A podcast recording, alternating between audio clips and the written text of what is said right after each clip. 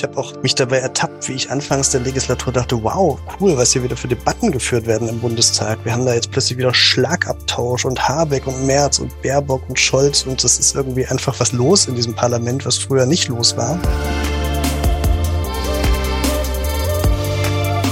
Mit Herz und Haltung. Dein Akademie-Podcast.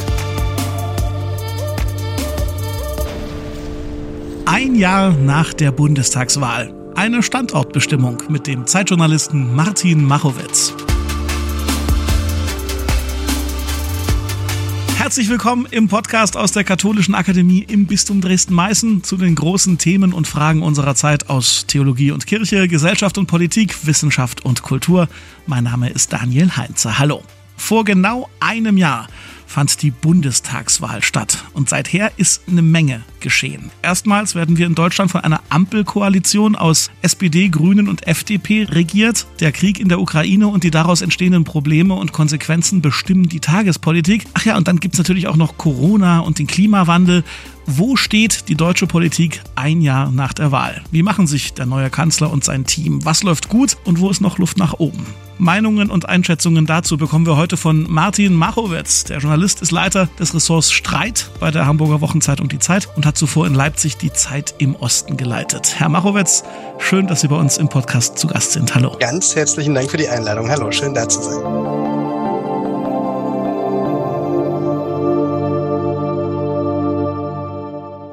Ja, vor einem Jahr fand die Bundestagswahl statt. Inzwischen haben wir uns auch alle halbwegs dran gewöhnt, Kanzler Olaf Scholz zu sagen und nicht mehr Kanzlerin Angela Merkel. Was ist so Ihr genereller Eindruck? Wie macht sich der Scholz als Kanzler? Oh, große, schwierige Frage. Ich finde, der Übergang zwischen Merkel und Scholz ist ja eigentlich ein sehr unauffälliger, weil so vom Politikstil her erinnert mich vieles, was er macht, an das, was sie gemacht hat. Und trotzdem kann man ihn ja nicht mit den gleichen Maßstäben messen, weil die Welt sich so wahnsinnig verändert hat. Wir haben ja innerhalb kürzester Zeit äh, relativ von Beginn der Amtszeit von Scholz her äh, einen, einen so einen krassen Weltenwandel erlebt mit dem Kriegsausbruch in der Ukraine, mit dem russischen Überfall auf die Ukraine und einer Bundesregierung, die seitdem eigentlich permanent im Krisenmodus ist, dass man ihn gar nicht so nach den üblichen Kriterien und Schonfristen und so bewerten kann. Ich finde, er macht da eigentlich eine, eine gute Figur, eine verlässliche Figur. Äh, und trotzdem bringt er viele Nachteile, äh, die Merkel schon hatte, äh, leider auch wieder mit sich. Können wir ja vielleicht gleich nochmal drüber reden, welche das genau sind.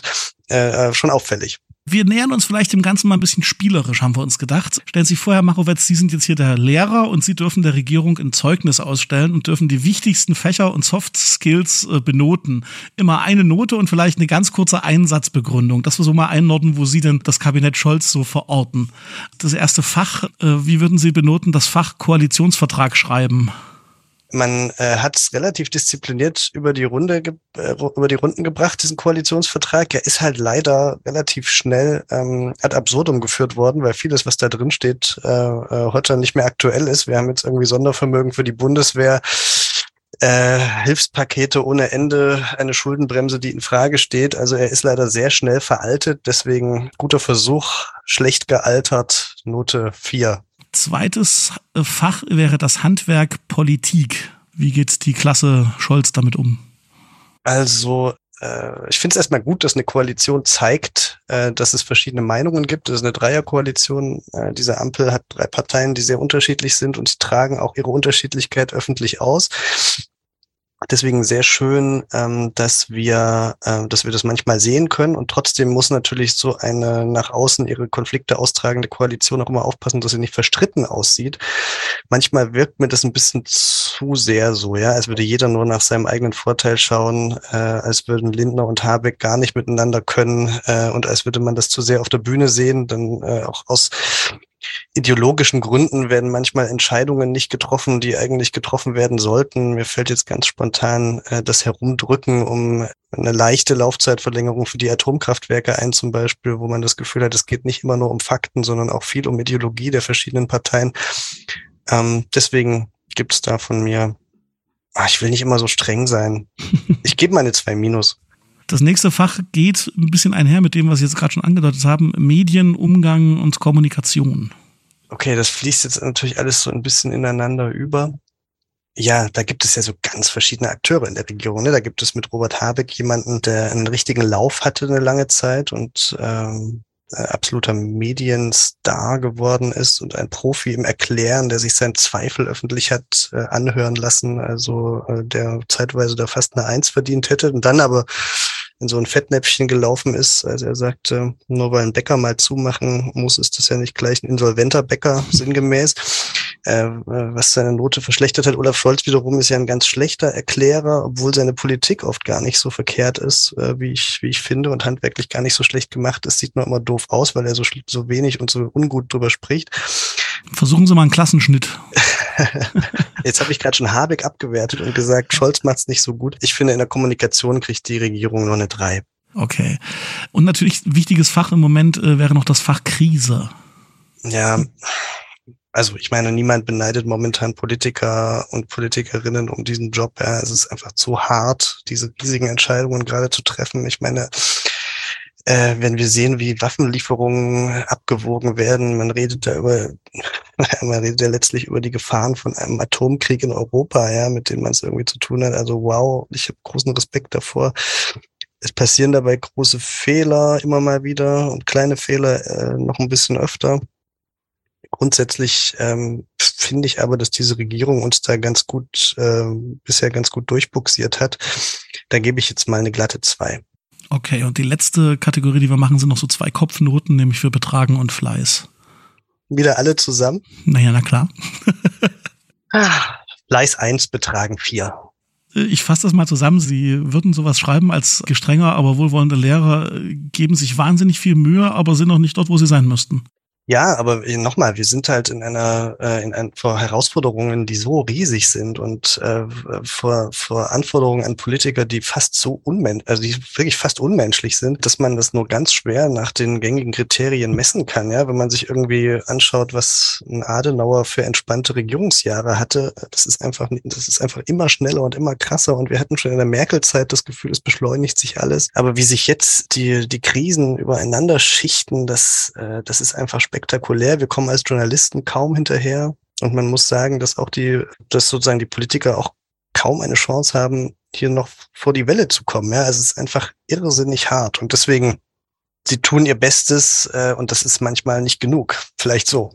Dann wagen wir doch nochmal diesen Vergleich, Sie haben es vorhin schon angedeutet, auch mit der Vorgängerin, die ja über Jahrzehnte die deutsche Politik mit ihrer Art auch zu regieren äh, geprägt hat, Angela Merkel. Sie haben gerade gesagt, die haben kaum eine Möglichkeit, selber eigentlich einen eigenen Stil zu entwickeln, der selbst agiert, sondern es ist sehr viel reagieren. Ist das vielleicht sogar schon so das erste Merkmal dieser neuen Politikgeneration, dieser, dieser politischen Zeitenwende, in der wir jetzt einfach drin sind? Also auch die Merkel-Zeit war ja schon eine Zeit extremer Krisen. Wir hatten äh, von der Finanzkrise über die Migrationskrise, um Nummer zwei zu nennen, Corona hatte sie auch noch. Also wir hatten einfach schon in, der Merkel, in den Merkel-Jahren unglaublich viele Krisen und ihre größte Leistung war ja eigentlich, dass sie den Deutschen das Gefühl gegeben hat, dass die Krisen gar nicht so schlimm sind, weil sie sie so wegmoderieren kann. Und ähm, mit Merkels Abschied, finde ich, hat man nochmal umso mehr gemerkt, wie groß diese Leistung eigentlich war, denn man hat plötzlich gesehen, dass diese Krisen eben doch alle riesig sind und da sind und äh, Merkel aber nicht mehr da ist. Und dann haben die Deutschen in einem Moment des Verwunderns oder Erschreckens über diesen Merkel-Abschied dann auch direkt jemanden gewählt, der versprochen hat, er macht alles so weiter, wie sie war. Also ich meine, Scholz hat ja äh, im Wahlkampf nichts anderes getan, eigentlich erst den Eindruck zu erwecken, äh, wenn Sie Merkel behalten wollen, wählen Sie mich. Ja, und ähm, das, das versucht er auch zu erfüllen und das eben mit allen Nach- und Vorteilen, die das hat, finde ich. Also der Vorteil ist, auch Scholz wirkt extrem verlässlich, souverän, ruhig, äh, besonnen. Man hat schon das Gefühl, dass er die Sache ähm, dass er die Sache führen kann und die Zügel in der Hand hat. Und andererseits hat er eben wie Merkel auch ein extremes Defizit im Erklären, in äh, Kreativität, äh, im Vorangehen, im Innovativsein. Äh, es ist eben weiterhin so ein Verwaltungs- und, und Moderationsmodus in diesen Krisen, den Scholz da an den Tag legt. Und ähm, das ist mir, äh, aber ich war zugegebenermaßen persönlich auch am Ende der Merkel-Jahre sehr ermüdet. Mir ist das dann ein bisschen zu wenig. Und ich hätte schon gerne mal gesehen, wie äh, so ein Politikertyp wie Robert Habeck in der ersten Reihe funktionieren würde in so einer Krise, weil das ist eben jemand, der für einen ganz anderen Stil steht als Scholz. Ne? jemand, der wahnsinnig gut erklären kann, jemand, der äh, viele Ideen hat, äh, wo auch immer mal wieder was schief geht, wie wir sehen. Ja, also wer viele Ideen hat, macht einfach auch viele Fehler. Wer viele Vorschläge macht, ähm, er tritt auch immer mal wieder ein Fettnäpfchen und das wird dann mehr oder weniger verziehen. Äh, aber diesen Politikstil äh, von Habeck mal auf so eine Krise anzuwenden, das ist natürlich das eigentlich Interessante. Und deswegen sind wir noch nicht in einer neuen Epoche, sondern wir sehen, dass sich hier so zwei Stile oder vielleicht auch mehrere Stile so gerade zeitgleich in dieser Regierung abbilden. Also Merkel lebt weiter in Scholz. Ähm, Habeck ist ein ganz neuer Typus, der jetzt auch in einer sehr wichtigen Rolle ist. Auch Lindner zum Beispiel, Christian Lindner ist ein anderer, äh, anderer Finanzminister, als wir das in der Vergangenheit erlebt haben, sehr viel lauter, äh, sehr viel auffälliger, sehr viel Debat debattenfreudiger. Also wir sehen schon, dass sozusagen diskursiv was aufbricht, aber dass sich, äh, dass sich äh, durch diese konstante Scholz äh, auch irgendwie was aus der alten Zeit erhalten hat. Also noch eine, eine Phase des Übergangs. Ich habe manchmal den Eindruck, dass wir, und damit meine ich jetzt weniger die Gattung des Journalisten, sondern die Bevölkerung, so heterogen sie auch sein mag, aber dass wir ganz schön hart und ganz schön ungnädig mit unseren Politikern umgehen. Lauterbach ist irgendwie kurz schon nach Amtsantritt so eine gefühlte Persona non grata gewesen. Sie haben es gerade auch schon gesagt, den Habeck haben wir geliebt für seine Kommunikation, nur nach ein, zwei seltsamen Interviews zu sagen, der Mann ist unfähig und hat, hat keine Ahnung. Ist da was dran oder ist das eine falsche Wahrnehmung von mir? Ähm, ich muss sagen, äh, was, was Karl Lauterbach angeht, bin ich, äh, bin ich auch zunehmend ungnädig, weil ich, weil ich finde, dass er viele seiner Versprechen nicht eingelöst hat. Äh, er ist ja angetreten äh, im Grunde mit der, mit der äh, Ankündigung, dass Politik viel evidenzbasierter und wissenschaftsnäher und überlegter und vorgeplanter stattfinden wird. Und was man sieht bei, bei Lauterbach ist im Grunde ein, ein, ein Hin- und Herwieseln, ja, also irgendwie ein, ein Springen von Studie zu Studie und von Aufregung zu Aufregung. Aber ich habe nicht das Gefühl, dass er mal sozusagen einen Kurs verfolgt oder jetzt Beschluss gefällt hat, wie er diese Corona-Pandemie und auch viele andere Probleme im Gesundheitssektor angehen will. Also Lauterbach ist für mich persönlich, für mich persönlich einer der enttäuschendsten Minister, muss ich sagen. Dass wir aber insgesamt zu hart sind mit unseren Politikern, da würde ich sofort zustimmen. Also wir machen uns keine Vorstellung, wie aufreibend diese Zeiten für die gerade sind. Äh, Politiker schlafen eh wenig und arbeiten eh viel.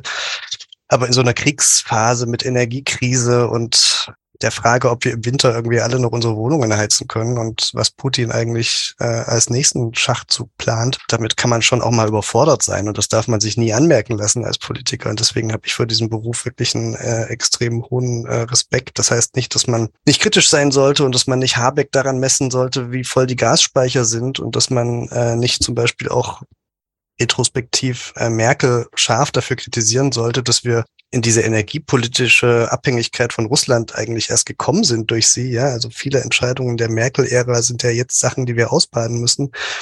Aber das ändert nichts daran, dass wir Respekt vor diesen Leuten haben sollten, ganz klar. Schauen wir mal auf eine Komponente, die ja für das tägliche Regieren auch sehr, sehr wichtig ist, nämlich dieses Miteinander von Bund und Ländern. In der Corona-Zeit gab es da diesen, man könnte sagen, Parallelbundestag äh, namens äh, Ministerpräsidentenkonferenz. Jetzt geht es ums dritte Entlastungspaket, um das gestritten wird. Wie nehmen Sie wahr, äh, läuft es so zwischen Bund und Ländern im Moment? Sehr interessant. In der Corona-Krise hatten wir ja äh, lange Zeit das Gefühl, die Länder sind so eine zweite, zweite Bundesregierung irgendwie in dieser Ministerpräsidentenkonferenz. Man konnte sozusagen nichts an den Ländern vorbei entscheiden. Und dann ist ja die Ampel angetreten mit dem Versprechen, mehr Dinge zu zentralisieren, mehr von Berlin aus äh, zu organisieren. Und die Länder waren damals auch sehr erleichtert darüber, gerade in der Pandemie, waren also froh, da Kompetenzen an den Bund abgeben zu können.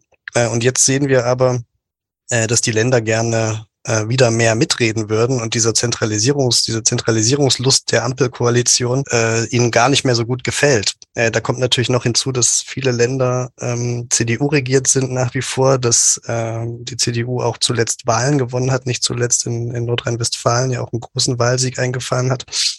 Äh, und da sozusagen stolze CDU-Ministerpräsidenten sitzen, die jetzt mit dieser Bundesregierung, äh, mit dieser Ampel-Bundesregierung natürlich auch ins Gericht gehen wollen und konkurrieren wollen. Und deswegen entsteht jetzt wieder so ein interessantes Gerangel äh, zwischen, zwischen, zwischen Ländern und Bund. Äh, und sollte jetzt sich die Corona-Krise nochmal zuspitzen im Winter, werden wir natürlich auch sehen, dass die Länder äh, sehr laut werden äh, dürften, denn äh, das Infektionsschutzgesetz hat jetzt den Ländern relativ weitreichende Möglichkeiten in die Hand gegeben, selbst Regeln zu erlassen. Äh, und äh, da werden wir sozusagen wieder sehr viel Selbstbewusstsein in manchen Bundesländern erleben. Und ich bin schon jetzt gespannt, wie sich dann Markus Söder und, weiß ich nicht, Herr Tschentscher in Hamburg äh, duellieren, äh, wer jetzt die klügere Corona-Politik macht. In so einer großen außenpolitischen Krise, in der wir uns befinden, jetzt mit dem, mit dem Krieg in der Ukraine, ist es natürlich so, dass die Bundesregierung per se äh, viel wichtiger ist. Da haben die Länder einfach nichts mitzureden. Ne? Außenpolitik ist einfach eine Sache, die in Berlin entschieden wird und zum Glück nirgendwo sonst. Und dann können sich natürlich einzelne Ministerpräsidenten zu Wort melden und Herr Kretschmer kann sein Missfallen über manche äh, Fragen der Waffenlieferungspolitik von Sachsen aus äußern. Es hat aber äh, nicht so viel äh, Auswirkungen und nicht so viel Relevanz. Und deswegen ist äh, man ist Ministerpräsident in so einer Phase ein kleines bisschen mehr abgemeldet, als man es vielleicht sonst wäre. Jetzt haben Sie mir die Frage vorweggenommen. Ich wollte nämlich tatsächlich den Blick mal auf Sachsen als Podcast aus Dresden äh, und äh, dem Bistum Dresden-Meißen äh, nach Sachsen lenken und tatsächlich mal die Frage nach der Motivation von Michael Kretschmer Ihnen stellen, was ihn motiviert, da zum einen so ein bisschen bundesweit Oppositionspolitik zu machen, auch mit Blick auf die Ukraine-Krise und die Energiekrise und auf der anderen Seite natürlich als Landesfürst, der ja selber ganz schön im, im Beschuss ist. Wie tickt der gerade auch im Blick auf die neue Regierung? Also ich finde das sehr interessant, was er macht. Wir haben in Deutschland ja äh, schon eine spannungsreiche Debattenkultur gerade. Also Deutschen sind ausweislich der Meinungsumfragen sehr gespalten in der Bewertung der, der Politik in Bezug auf die Ukraine. Ja, also die, was Waffenlieferungen angeht, was ähm, gerade die Lieferung schwerer Waffen angeht, was auch den Umgang mit Russland angeht, haben wir einfach eine große Diversität in der Bevölkerung. In manchen Fragen 50-50. Und ähm, die Regierungs Politik, die Haltung der meisten Fraktionen im Bundestag und auch die mediale Berichterstattung geht aber schon sehr stark in Richtung äh, Waffenlieferungen und in Richtung klare Kante gegen Russland und starke Unterstützung der Ukraine, was ich persönlich auch äh, nachvollziehen kann. Es gibt einfach gute Gründe dafür. Und gleichzeitig haben wir aber eine Situation, in der viele Leute eine andere Meinung haben als das, was gelebte Politik ist. Und Michael Kretschmer hat sich offenbar dafür entschlossen, diesem, dieser Meinung äh, mehr Gehör zu verschaffen. Ich glaube, dass es auch seine eigene Meinung ist. Ich glaube, dass er tatsächlich sehr skeptisch ist, was äh, die Lieferung schwerer Waffen angeht, dass er tatsächlich glaubt, dass es irgendwie besser wäre, diesen Konflikt einzufrieren und irgendwie zu versuchen, so schnell wie möglich eine diplomatische Lösung hinzukriegen und äh, Gleichwohl hat er natürlich jetzt auch nicht den Weg äh, und die Lösung, wie man das hinkriegen könnte. Äh, dass er das aber artikuliert und da so dabei bleibt und äh, das so stringent vertritt, bringt ihm bei den Wählern und Wählerinnen äh, äh, in Sachsen durchaus Punkte, ist mein Gefühl. Das weiß er auch. Und äh, dass er diese Rolle in der Debatte einnimmt, äh, ist deswegen aus seiner Sicht gar nicht so unvernünftig. Und ich finde es auch für den Gesamtdiskurs nicht falsch. Ich finde es wichtig, dass alle Haltungen prominente öffentliche Vertreter haben und dass es Leute gibt, die, wenn sie anders denken, das auch sagen. Und deswegen ist mir das manchmal auch ein bisschen zu viel Watschen für ihn, die er da abkriegt. Äh, aber er kann das, glaube ich, auch ganz gut nehmen. Er ist ja selber einer, der gerne in die Debatten reinspringt mit vollem Karacho. Ja, und vielleicht auch ein bisschen der Blick auf das, was eventuell noch kommt. Ne? Also vielleicht hat er auch diesen sächsischen Verfassungsschutzpräsidenten Dirk Martin Christian im Ohr, der ja zurzeit sehr vor drohenden Verwerfungen gesellschaftlich warnt, äh, was die steigenden Demonstrationsteilnehmerzahlen betrifft und die gefühlte Unruhe, die gerade in der Gesellschaft drin ist. Wie beurteilen Sie diese Entwicklung? Klar, und wir haben gerade in Ostdeutschland, gerade in Sachsen einfach immer noch eine große, einen großen Anteil von Bürgern, die eh schon Probleme haben, jeden Monat ihre Rechnung zu bezahlen. Wir haben einfach wenige Jobs mit richtig toller Bezahlung. Wir haben einfach viele Jobs im unteren Lohnbereich. Leute, die knapp über Hartz-IV-Niveau ähm, sich in echt harten Jobs Woche für Woche, Tag für Tag abrackern und dass für die diese Krise gerade existenziell ist, ist ja total klar. Und ich finde, das darf man auch nicht kleinreden. Also es gibt Leute, die haben früher 300 Euro für ihre Gasrechnung bezahlt und jetzt zahlen sie irgendwie 1200 äh, Abschlagszahlungen und das ist einfach, äh, das ist einfach ein Unterschied, äh, der so groß ist, dass sich das viele nicht leisten können. Und natürlich hat jemand wie Kretschmer da Angst, dass das auch in sozialen Verwerfungen mündet und dass es Demonstrationen gibt von größerem Ausmaß und dass es, äh, dass es äh, größere Wut gibt und dass man irgendwie das politisch handeln muss. Und er versucht da irgendwie so einen Weg zu finden, das zu moderieren und vielleicht agiert er da nicht immer ganz glücklich, aber ich verstehe schon, dass er das, dass er das versucht und natürlich auch immer wieder in Richtung Berlin adressiert, Leute, das ist hier ein Problem, hier vielleicht ganz besonders. Ich meine, zum Beispiel alleine sehe, dass der Dieselpreis, ich pendel viel zwischen Hamburg und Sachsen, sehe irgendwie, dass der Dieselpreis in Hamburg seit vielen äh, Monaten schon deutlich niedriger liegt, irgendwie 20 Cent äh, niedriger liegt als in, als in Leipzig, als in Sachsen und denke immer, Mensch, da wo die Leute noch weniger Geld haben, müssen sie irgendwie mehr für ihre Energie zahlen aus verschiedenen Gründen. Das ist einfach ein Problem. Und äh, klar muss da ein Ministerpräsident ran und muss darauf hinweisen und muss sagen, Leute, ihr müsst im Blick haben bei aller Außenpolitik, die ihr macht, dass es für meine Leute hier Konsequenzen hat. Im Grunde ist es auch ein bisschen äh, einfach eine Anforderung an seine Rolle. Also er agiert da aus seiner Rolle heraus, klar. Aber perspektivisch ist das ja wahrscheinlich dann doch kein reines ostdeutsches Problem, diese Bürgerunruhe und Wut, die man vermutet und erwartet, ne?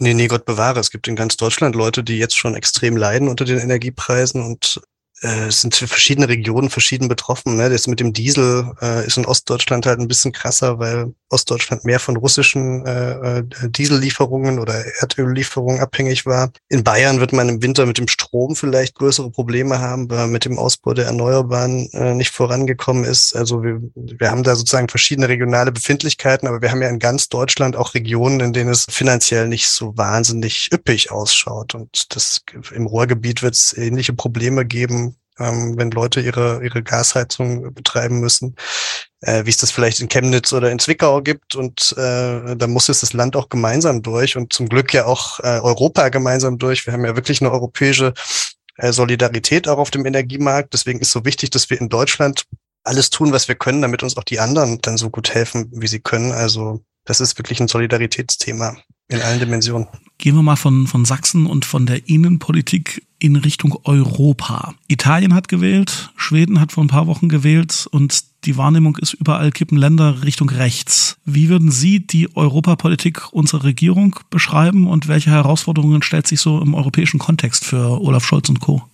Am Ende geht es äh, auf lange Sicht darum, die EU zusammenzuhalten und zu verhindern, äh, dass es Driftbewegungen immer weiter nach rechts gibt, immer weiter raus aus der europäischen Integration. Und wir haben jetzt in Italien ein Wahlergebnis, was schon einen zumindest mal dazu bringen sollte, kurz innezuhalten und sich zu fragen, was ist da eigentlich los? Also äh, viele Länder in Europa haben inzwischen sehr starke rechte Parteien. Ich spreche jetzt bewusst nicht von rechtsextrem, weil da gibt es verschiedene, äh, da gibt es natürlich verschiedene äh, Abstufungen Orban ist was anderes als Meloni, aber wir haben äh, wirklich einfach jetzt einen Aufstieg des Populismus in ganz vielen, äh, in ganz vielen Staaten und wir sind ja auch äh, noch vor ein paar Monaten sehr froh gewesen, dass Le Pen nicht äh, Präsidentin in Frankreich geworden ist und hatten aber auch eine Zeit lang das Gefühl, dass das vielleicht knapper werden könnte, als man, als man, als man sich wünschen kann.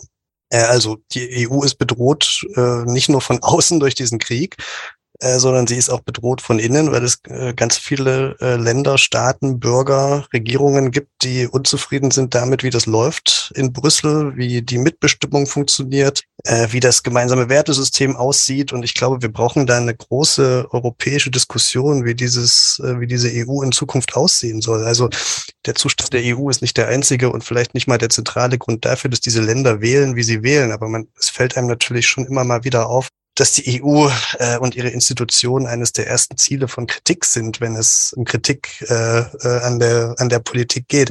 Äh, also die EU braucht einen Reformprozess, glaube ich, braucht einen Debattenprozess, wo sie hin will. Und wir müssen uns gleichzeitig überlegen, wie wir in den europäischen Demokratien äh, Politik so zugänglich, äh, Diskurse so zugänglich, Debatten so offen gestalten, äh, dass die Leute nicht mehr äh, und nicht vermehrt äh, sich entscheiden, populistische Regierungen zu wählen. Mich beschleicht manchmal das Gefühl, dass diese Dauerkrise und dieser Zeitenwandel, der ja so viel Kräfte bindet und so viel auch geistige Leistung erfordert, dass der so ein bisschen dieses Handwerk Politik, von dem wir vorhin schon sprachen, so im Alltäglichen in Anführungszeichen äh, so ein bisschen beeinträchtigt. Ne? Also die Sachen, die eigentlich dran wären, wäre eben eine stabile Europapolitik, äh, sich zu überlegen, wie man das befriedet und vielleicht weiterführt. Und ganz ähnlich könnte man eine Parallele ziehen in Richtung Klima Klimawandel und Klimakatastrophe.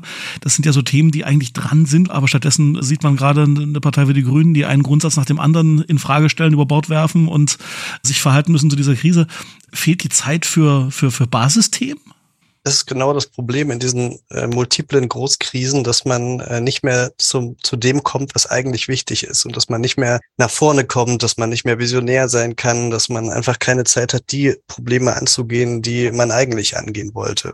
So, äh, jetzt könnte man sagen, okay, wir verschieben das mal noch ein bisschen, wir kümmern uns halt ums Klima, wenn das in der Ukraine vorbei ist und wir kümmern uns um Klima, wenn Corona vorbei ist und wir kümmern uns um Europa, wenn äh, wir uns ums Klima gekümmert haben. Aber ich glaube, wir sehen, dass dieser Politikmodus einfach nicht mehr funktioniert. Wir können nicht mehr aufschieben. Die Klimakrise äh, ist einfach ein derartig großes Problem, dass es hier nicht mehr nur um Jahrzehnte geht und nicht mehr nur um Jahre, sondern da geht es im Zweifel auch um Monate. Äh, und deswegen müssen wir es schaffen, uns auf viele Dinge gleichzeitig zu konzentrieren und alle Krisen gleichzeitig zu bekämpfen und auch zu schauen, wie man äh, äh, Corona, Ökologie und Krieg äh, irgendwie in einer Hand äh, managen kann. Das ist einfach heutzutage existenziell. Man kann nicht mehr das eine tun und das andere lassen. Und so, so schwer es ist und so hart es ist. Und deswegen ist auch die Debatte über, darüber, was wir gerade Geld an Geld ausgeben für die Linderung der, der Energie äh, äh, Kosten der Inflations, äh, der Inflation, der Mehrkosten. Äh, das ist so eine wichtige Debatte.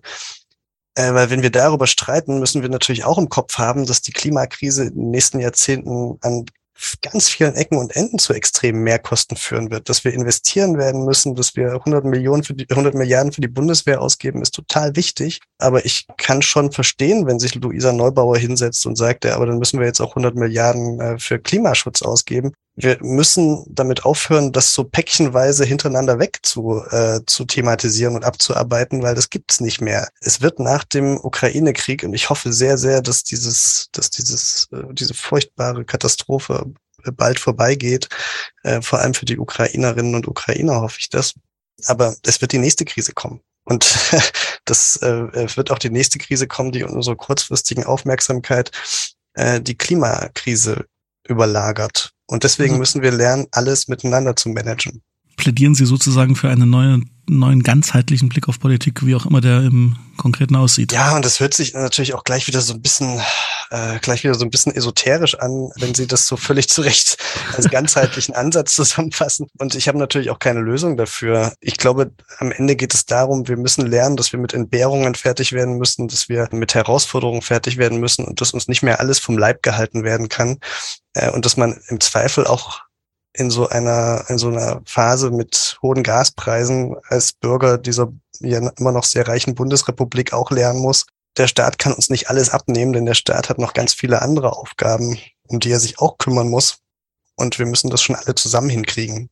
Zwei Töpfe würde ich gerne noch aufmachen. Und zum einen hat der erste Topf was damit zu tun, wo wir hier gerade sind, nämlich in einem Podcast einer katholischen Akademie im Koalitionsvertrag, so schlecht er gealtert sein mag, er ist immer noch verbindlich, ist an mehreren Stellen das Verhältnis zu den Kirchen ja in Frage gestellt oder angetastet, sei es im Umgang mit dem Paragraph 218 oder bei den Staatsleistungen oder auch beim Thema sexueller Missbrauch. Äh, wie erleben Sie die Regierung im Umgang mit den Religionen? Also die Ampelkoalition ist ja eine, eine Koalition, die sich sehr viel Liberalisierung äh, vorgenommen hat. Und ähm, mein Gefühl ist, äh, dass das für die Kirchen jetzt schon eine herausfordernde äh, Zeit werden könnte. Also wenn wir uns, äh, wenn wir darüber sprechen, was äh, äh, äh was alleine sozusagen auf dem bei der bei der Liberalisierung von Schwangerschaftsabbrüchen, dem der Abschaffung des Werbeverbots. Jetzt reden wir gerade darüber, was möglicherweise mit so Dingen wie Leihmutterschaft äh, passieren wird. Da verlangt natürlich das, was die Ampel plant den Kirchen einiges ab an ähm, äh, Wegen, die mitzugehen sind und an Liberalisierung, äh, die mitzutragen sind.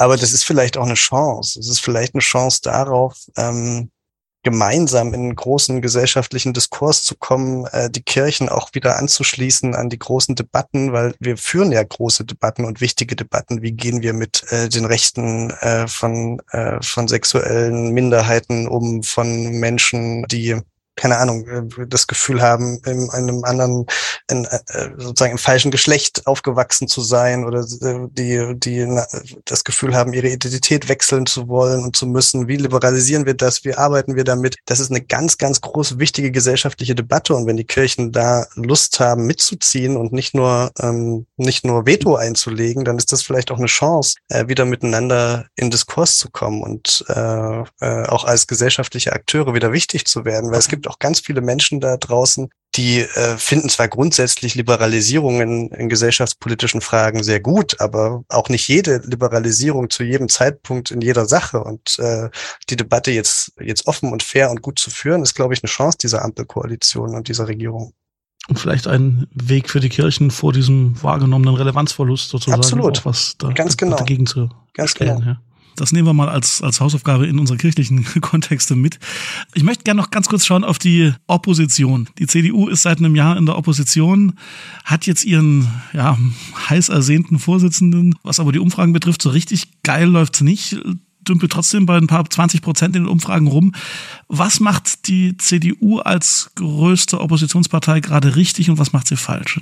Also die CDU ist ja die stärkste Kraft in Umfragen, immerhin schon mal. Das ist ja nicht nichts.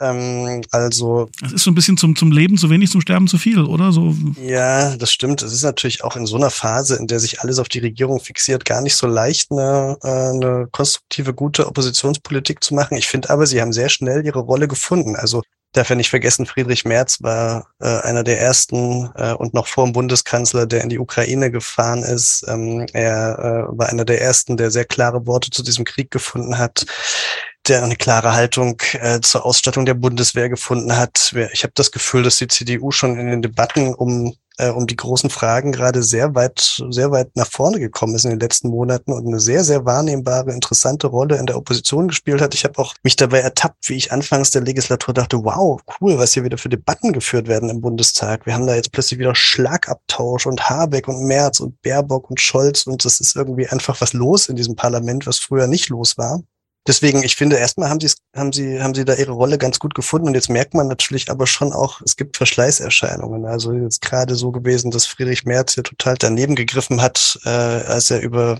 äh, ukrainische äh, Flüchtlinge sprach und davon Sozialtourismus redete, wofür er sich auch entschuldigen musste. Da sieht man, es ist eben auch ein schmaler Grad zwischen Kritik an bestehenden Verhältnissen in so einem in so einem Krieg und äh, aber sozusagen übers Ziel hinausschießen und rhetorisch rhetorisch total überdrehen und da guckte jetzt auch kurz irgendwie der alte Friedrich Merz vor, den man vielleicht mal vor 15 Jahren kannte oder vielleicht auch aus dem aus den aus seinen verschiedenen Duellen um den CDU-Vorsitz kannte, weil er hatte sich in den letzten Monaten ja schon wirklich moderat präsentiert und liberal präsentiert und man hat das Gefühl, hey, da wird ja immer staatsmännischer. Äh, und jetzt guckte mal wieder der alte, Fried, alte Friedrich Merz hervor, der so ein bisschen zündelt und auf die Pauke haut und daneben greift. Man mal gucken, wo sich das jetzt einsortiert. Also ich finde eigentlich ist die CDU auf einem guten Weg, eine konstruktive Opposition zu sein. Auch so ein bisschen, man muss ja immer auch so ein bisschen Regierung im Wartestand sein, wenn man in der Opposition ist als größte Partei. Muss immer das Gefühl vermitteln, einerseits ist man kritisch und äh, ist aggressiv und andererseits ist man jederzeit bereit, auch das Ruder zu übernehmen und so souverän und seriös das Heft des Handels in die Hand zu nehmen, äh, sobald der Kanzler ausfällt sozusagen. Also bin gespannt, wo sie sich da langfristig positionieren mein Gefühl ist, äh, sie haben eine, eine ganz gute Strategie gefunden. Ganz zum Schluss wollen wir noch Ihr prophetisches Talent testen und äh, als letzte Frage würde ich Sie gerne fragen, ob die Ampel bis zum regulären Ende der Legislatur bestehen bleiben wird und halten wird. Was glauben Sie? Ich würde sagen, man sollte sich nie zu sicher sein, aber mein Gefühl ist, sie ähm, hält das durch äh, die sind auf Gedeih und Verderb äh, aufeinander äh, angewiesen. Äh, ohne die FDP können die anderen beiden nicht regieren. Die FDP regiert auch sehr gerne. Äh, die Krisen sind riesig, äh, die Optionen äh, jenseits der Ampel auch nicht so rosig. Neuwahlen gibt es in Deutschland nur sehr selten. Ähm, ich glaube bei allem Streit und allem Konflikt, äh, dass die diese Legislatur miteinander absolvieren werden. Wenngleich mir auch klar ist, je näher die nächste Wahl rückt, umso lauter wird der Streit, umso mehr werden die aufeinander einhacken, auch öffentlich, ja, umso unharmonischer wird's. Äh, aber ich glaube nicht, dass die Koalition auseinanderfliegt. Wir können diese Bestandsaufnahme ja, wenn Sie mögen, bei Gelegenheit mal updaten und nochmal drauf schauen. Gerne, wenn ich mich dann geirrt habe, lagen Sie mich wieder ein. Oder auch wenn Sie richtig lagen. Herr Machowitz, ganz herzlichen Dank für Ihre Einschätzungen und Gedanken. Ganz herzlichen Dank, hat mich sehr gefreut.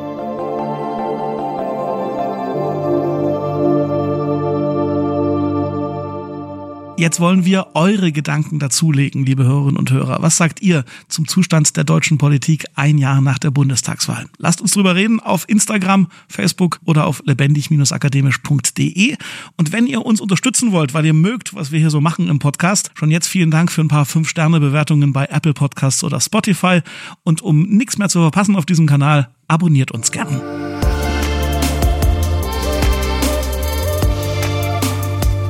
An dieser Folge mitgewirkt haben Thomas Arnold, Emily Siegel, Falk Hamann und ich. Mein Name ist Daniel Heinzer. Vielen Dank fürs Zuhören und bis zum nächsten Mal. Mit Herz und Haltung. Dein Akademie-Podcast.